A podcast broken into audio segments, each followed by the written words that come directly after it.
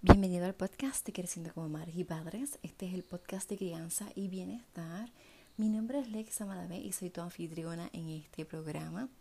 Bienvenida al episodio número 89.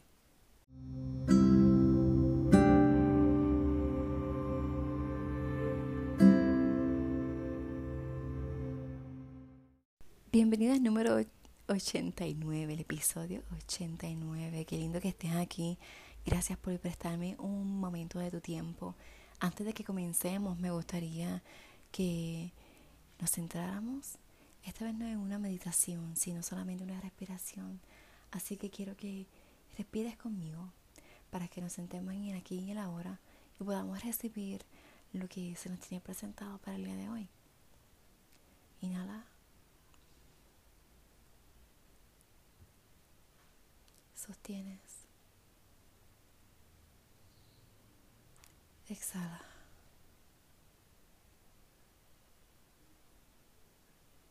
Gracias por conectarte. Este es el episodio 89, el episodio del sábado, que es más para en nuestras niñas, ¿verdad? Este, nosotras como, como madres, mujeres, encargados, y todas aquellas personas que estemos en el cuidado de nuestras niñas que van próximas a la, a la menstruación, ¿verdad? A recibir su primera menarquia.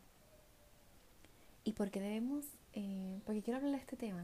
Bueno, pues claro, tengo una niña de 9 años y se va acercando a este tema cada día más y más. Y de pronto han pasado unos sucesos durante el año que, que me han acercado más a este tema y a conocerme más.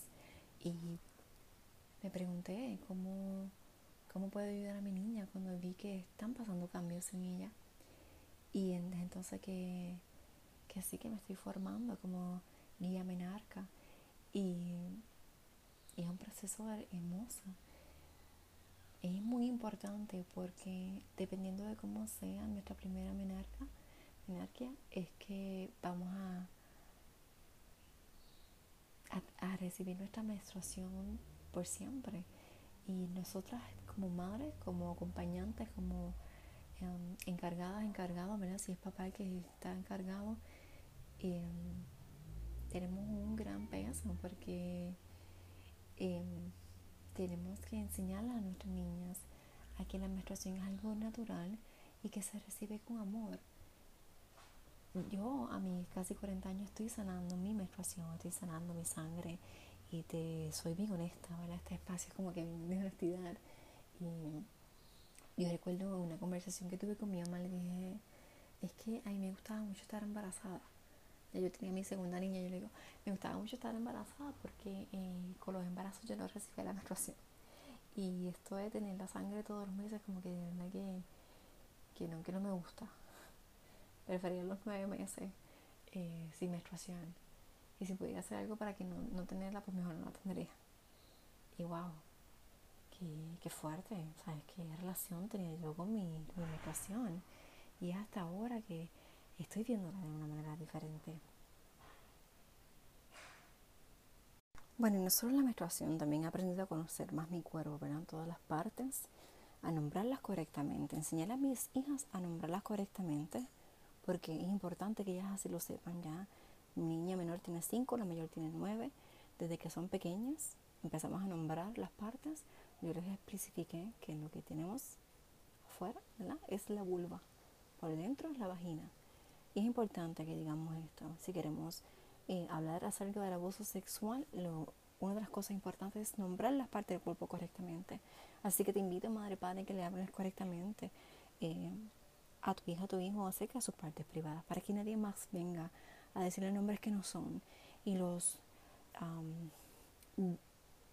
lleven a hacer cosas que no son, nombrando las partes del cuerpo incorrectamente, ¿verdad? Porque eso es una de las maneras que la gente lo hace. Así es que eso es otro tema que vamos a estar hablando. conocernos es amarnos. Y la importancia de nosotras em, aprender a conocernos como madres, conocer nuestro cuerpo, es que aprendamos a amarlo también. Es importante que nosotras sepamos lo que corresponde con todo nuestro cuerpo, así como eh, el doctor sabe, como el ginecólogo sabe más de mi sistema que yo misma. Eh, debo yo también saber acerca de esto. Así que te invito a que te conozcas. Em, por eso es que es importante las razones para acompañar a nuestra hija, a la menarquia, es la autoestima. Porque si ellas se conocen, se aman y su autoestima va a ser mayor. Así que tenemos una razón. La segunda es para que no se sientan solas. ¿Cuántas de nosotras recuerdan? este ejercicio. Siéntate y piensa, ¿cómo fue tu primera menstruación? ¿Cómo fue ese momento? ¿Te dijeron algún nombre? Em, ¿Cómo las recibiste? ¿Sabías lo que estabas haciendo? ¿Conocías lo que eran las toallas sanitarias? ¿Cómo se ponían? ¿Cuáles eran de todas? Las alas con alitas, sin grandes, pequeñas. Te, te, dijeron los colores, te dijeron por qué sucedía. Además de la clase de biología, tu mamá se sentó contigo y te explicó exactamente por qué estaba sucediendo eso así, por qué hoy te sientes más cansada que otros días, por qué tienes antojos, porque todas estas cosas es importante que tú las sepas, las reconozcas en tu cuerpo, también las reconozcas en tu hija, que ella sepa también y la sepas acompañar. Vas a tener otra mujer que menstrua en tu hogar.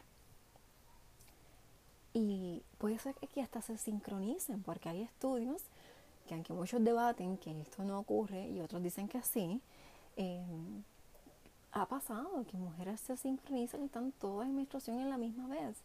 Y antes de la, de la menstruación, muchas veces te sientes cansada, te sientes irritada. So, aquí yo solo ver ya a papá y tienes tres mujeres que vamos a estar todas con, con unos temperamentos en algunas ocasiones que, ¿sabes? A veces ni una misma se aguanta. Así es que también es importante, por eso es importante que envolvamos a papá, ¿verdad? si está en el hogar, a la persona que está en el hogar, acerca de este proceso también, porque es importante que todos lo vean y que sea algo bien natural. No solamente es ir a comprar las toallas sanitarias a la tienda, sino también cómo nos vamos sintiendo y cómo vamos este, envolviéndonos en el hogar, ¿verdad? Con esta nueva etapa. Em,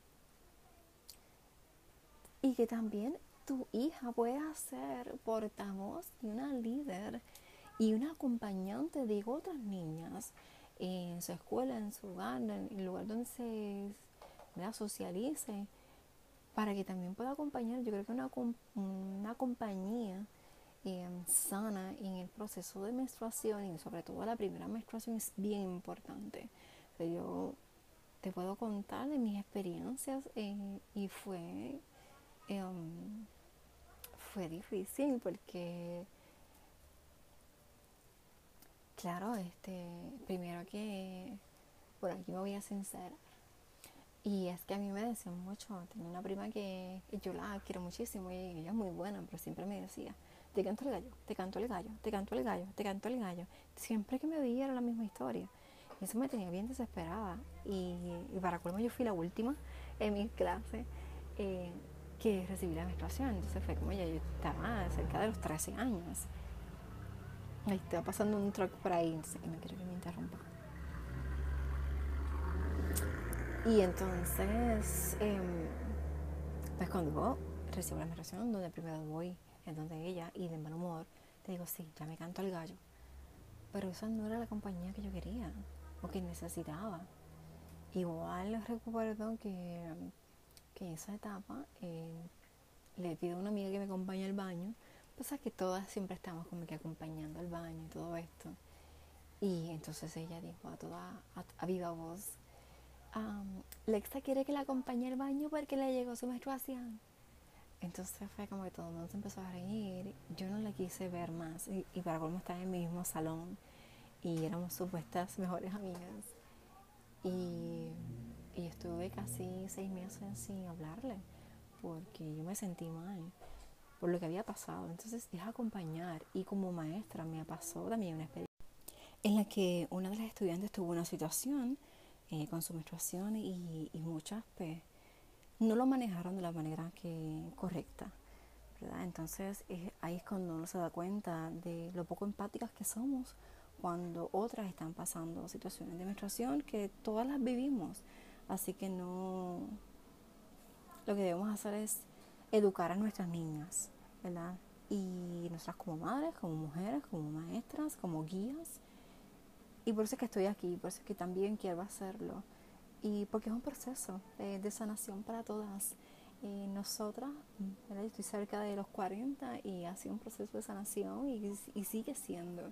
Y yo quiero que mis hijas tengan mejores herramientas. No estoy diciendo que las que yo tuve estaban mal, pero si mis hijas pueden tener mejores herramientas en este aspecto, creo que entonces podemos acabar con muchos tabúes.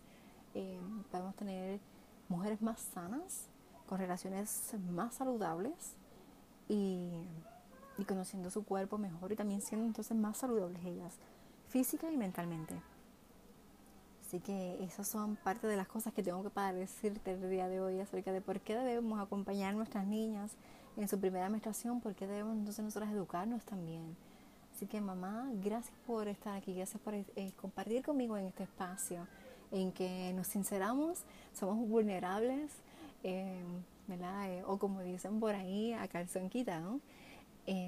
madre, gracias, de verdad. Recuerda que escuchas este podcast en cualquiera de las plataformas de podcast favoritas y si estás en Apple Podcast lo puedes compartir, le puedes dar las cinco estrellas y así otras personas pueden encontrarlo.